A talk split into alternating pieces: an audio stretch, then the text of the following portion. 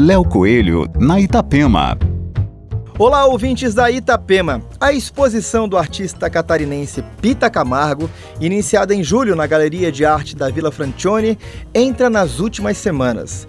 O evento, que traz a exibição inédita de obras tridimensionais, vem sendo um grande sucesso na região de São Joaquim e pode ser visto até o dia 21 de setembro.